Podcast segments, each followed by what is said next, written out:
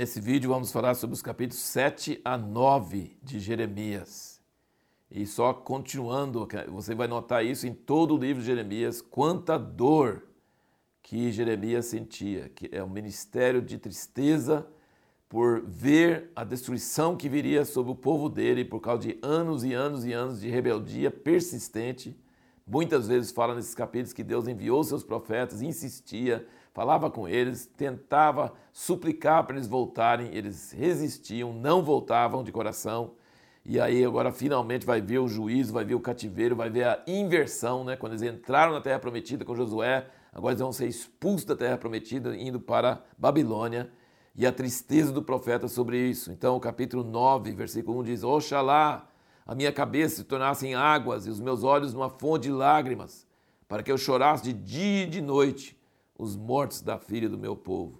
Tem alguns versículos assim muito fortes que expressam essa tristeza de Jeremias, muito é, é, as emoções de Deus e as emoções de Jeremias. É muito tocante isso. Você percebe que é bem diferente do que o ministério de Isaías, apesar do que a mensagem profética, é, em alguns aspectos, é bem semelhante. Depois nós vamos notar isso mais. Mas veja aqui, por exemplo, no capítulo 6, versículo 20, ele fala: Para que, pois, me vem o incenso de Sabá? ou a melhor cana aromática das terras remotas. Vossos holocaustos não são aceitáveis, nem me agradam os vossos sacrifícios. Você entende isso aí? A mesma Bíblia, o mesmo Velho Testamento, Levítico inteirinho, fala Deus falando para Moisés para eles fazerem holocausto, fazer sacrifício pelo pecado, fazer sacrifício pacífico. E aqui ele fala assim: por que vocês estão me dando holocausto? Eu não gosto, eu não quero seu sacrifício. E aí dá para pensar, mas por que Deus está falando isso? E aí a nossa pergunta no último vídeo foi o que Deus realmente queria do povo dele? Parece que pelo jeito não é sacrifício. Apesar de falar sobre sacrifício em Levítico, não é isso que ele fala. No capítulo 7, versículo 4, ele fala assim, não vos fieis em palavras falsas, dizendo, templo do Senhor, templo do Senhor, templo do Senhor são estes. Mas se deveres emendar os vossos caminhos, vossas obras, se deveres executar a justiça entre o homem e o seu próximo, se não oprimirdes o estrangeiro, o órfão e a viúva, nem derramar de sangue inocente nesse lugar, nem andardes após outros deuses para o vosso próprio mal, então eu vos farei habitar nesse lugar, na terra que deu a vossos pais desde os tempos antigos e para sempre. No versículo 8 ele diz: Eis que vos confiais em palavras falsas, que para nada são proveitosas. Está vendo? É, doutrinas, briga de palavras, briga de, de detalhes na teologia. Furtareis vós e matareis, e cometereis adultério, e jurareis falsamente, e queimareis incenso a Baal, e andareis após outros deuses que não conhecestes, e então vireis e vos apresentareis diante de mim, nesta casa que se chama pelo meu nome, e direis: somos livres para praticardes ainda todas essas abominações? Tornou-se, pois, esta casa que se chama pelo meu nome, está falando do templo, uma caverna de salteadores aos vossos olhos? Eis que eu, eu mesmo, vi isso, diz o Senhor. Mas ide agora ao meu lugar que estava em Siló, onde ao princípio fiz habitar o meu nome, e veja o que lhe fiz por causa da maldade do meu povo Israel. Então vamos ressaltar aqui várias coisas. Né? Primeiro que Deus está falando que ele não quer sacrifício, mas ele queria sacrifício em Levítico. Né? Que coisa. Então Deus não quer. Então, mesmo no Velho Testamento, nós sabemos disso claramente no Novo Testamento. Mas no Velho Testamento, Deus está falando que o que ele, o que ele quer mesmo do povo dele não é coisas religiosas, sacrifício, templo, palavras bonitas da lei, escribas, fariseus.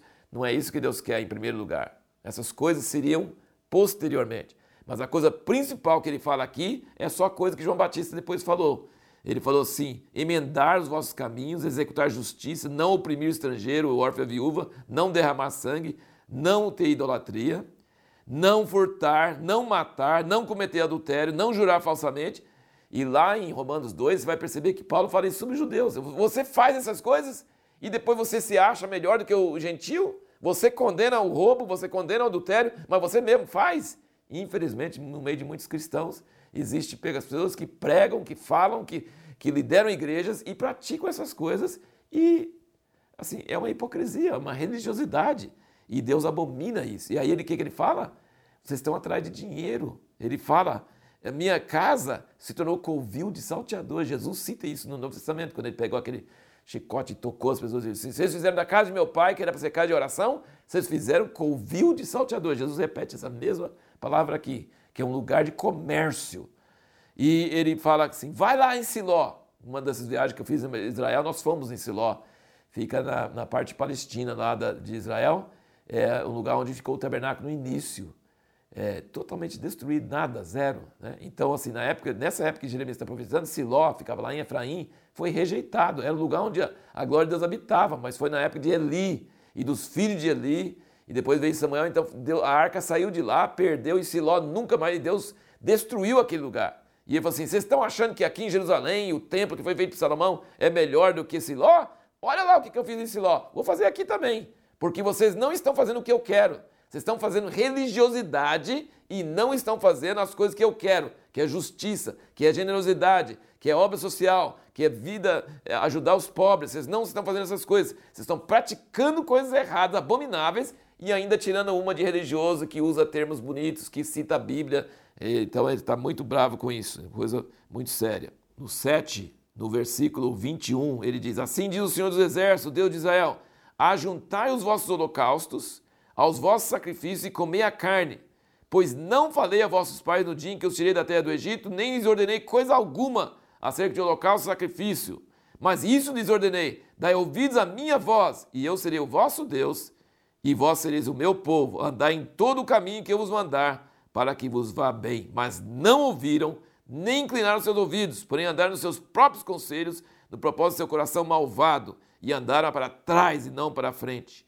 Desde o dia em que vossos pais saíram da terra do Egito até hoje, tenho-vos enviado insistentemente todos os meus servos, os profetas, dia após dia. Contudo, não me deram ouvidos, nem inclinaram seus ouvidos, mas endureceram a sua serviço, fizeram pior do que seus pais.